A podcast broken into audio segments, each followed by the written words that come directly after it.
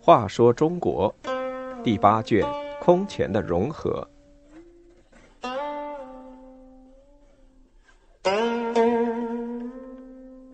六十八，斩尽杀绝。萧兆业阴险狡诈，他会掩饰自己，娇柔造作，是个典型的两面派。萧鸾也是两面派，却更狠毒，为了皇位，不惜大杀亲族。齐武帝虽然经常游玩宴饮，但他还是有作为的。他留心政事，劝客农桑，减免赋役，崇尚儒学。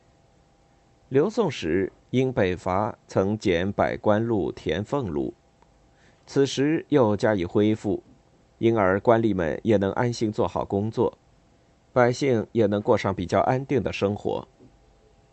史书说他以复国为先。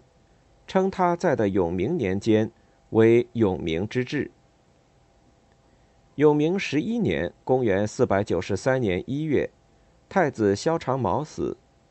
四月，齐武帝立孙子萧兆业为皇太孙，东宫属官，归为太孙属官。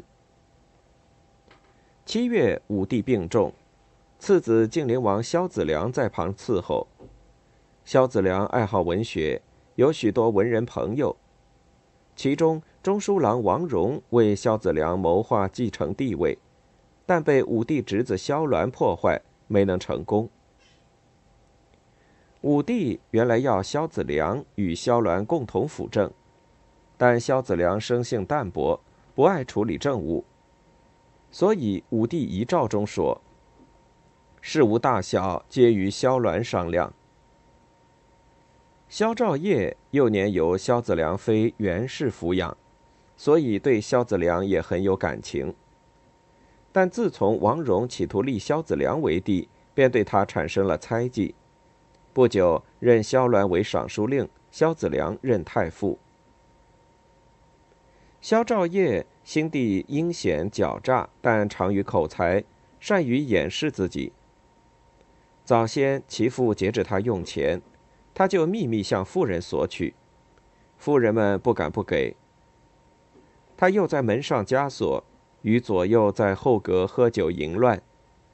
他的老师史仁祖和侍书胡天翼十分为难，说：“如果把真相告诉皇帝和太子不好办，直接制止又有大祸。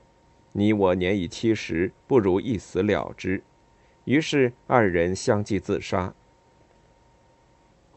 萧长毛病重和去世前后，萧兆业满面忧愁，容貌憔悴，见人就流泪。但一到家中，就立刻开怀痛饮，兴高采烈。他常常命女巫杨氏为他祈祷早日继位。太子去世，他认为这是杨氏的功劳，对他更加相信。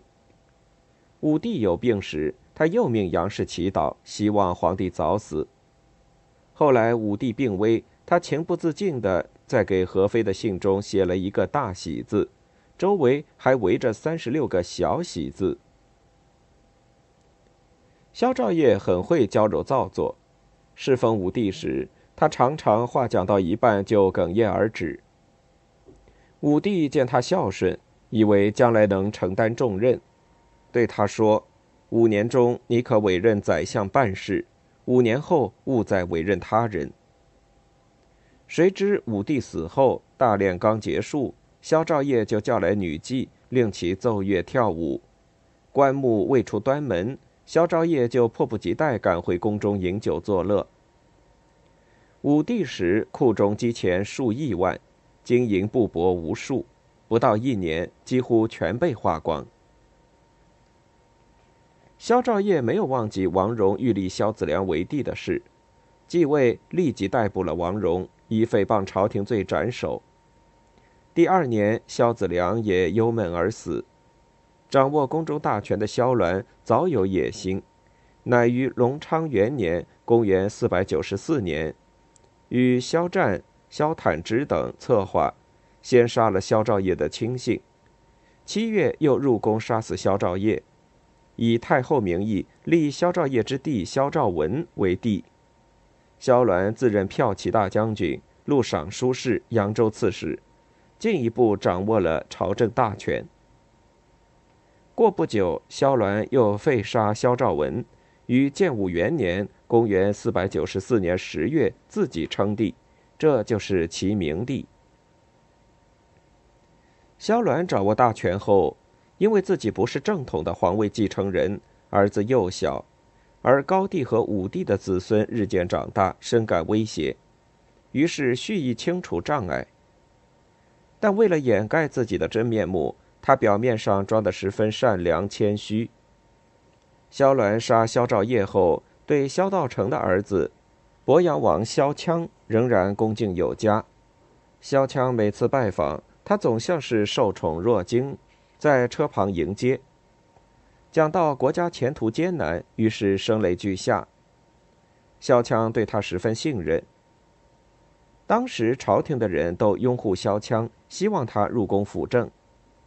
治局间谢弥对萧羌和随郡王萧子龙说：“二王入宫，请皇帝到朝堂发号施令，我关上门，禁军武装戒备，即可一起逮捕萧鸾。”萧子龙同意，萧羌却犹豫不决。马队主刘据单独觐见萧羌，叩头劝他立即发动，萧羌这才同意备车入宫，但因回宅与母亲辞别，延误至傍晚。结果萧鸾得到了消息，立即派兵把他杀死，又把萧子龙、谢弥以及参与此事的人全都处死。江州刺史晋安王萧子毛听说鄱阳王、随郡王被杀，便打算起兵。他说：“成功则宗庙获安，不成则不失为异鬼。”他派人送密信给在健康的母亲阮氏。阮氏与同母异父的哥哥余姚之商议，想不到余姚之向萧鸾告了密，萧鸾立即派王玄邈、裴叔业等讨伐江州，萧子毛被内奸所杀。接下来，萧鸾又派人杀了南兖州刺史安陆王萧子敬。襄州刺史南平王萧睿，瀛州刺史靖西王萧求，南豫州刺史宜都王萧坑，衡阳王萧军，江夏王萧峰，建安王萧子珍和巴陵王萧子伦，贵阳王萧硕与萧羌齐名，都爱好文学，当时人称博贵。萧羌死后，萧硕心里不安，去见萧鸾。回来对左右说：“萧鸾殷勤接待，依依不舍，但我看他脸露惭愧之色，这下恐怕要轮到我了。”果然，当晚他就被杀。经过萧鸾的大肆屠杀，齐高帝十九子中，上有的八个全部被杀；武帝二十三子中，上余的十六个也一个不剩。武帝的孙子除萧兆业、萧兆文已经被杀外，巴陵王萧兆秀、贵阳王萧兆弥也为明帝所杀。武帝次子晋陵王萧子良的儿子萧兆胄、萧兆莹也都被杀。齐高帝之后，仅有豫章王萧仪有后代于梁，其余都已绝后。这些人被杀时，小的只有七岁。较大的是鄱阳王萧羌，也不过二十六岁。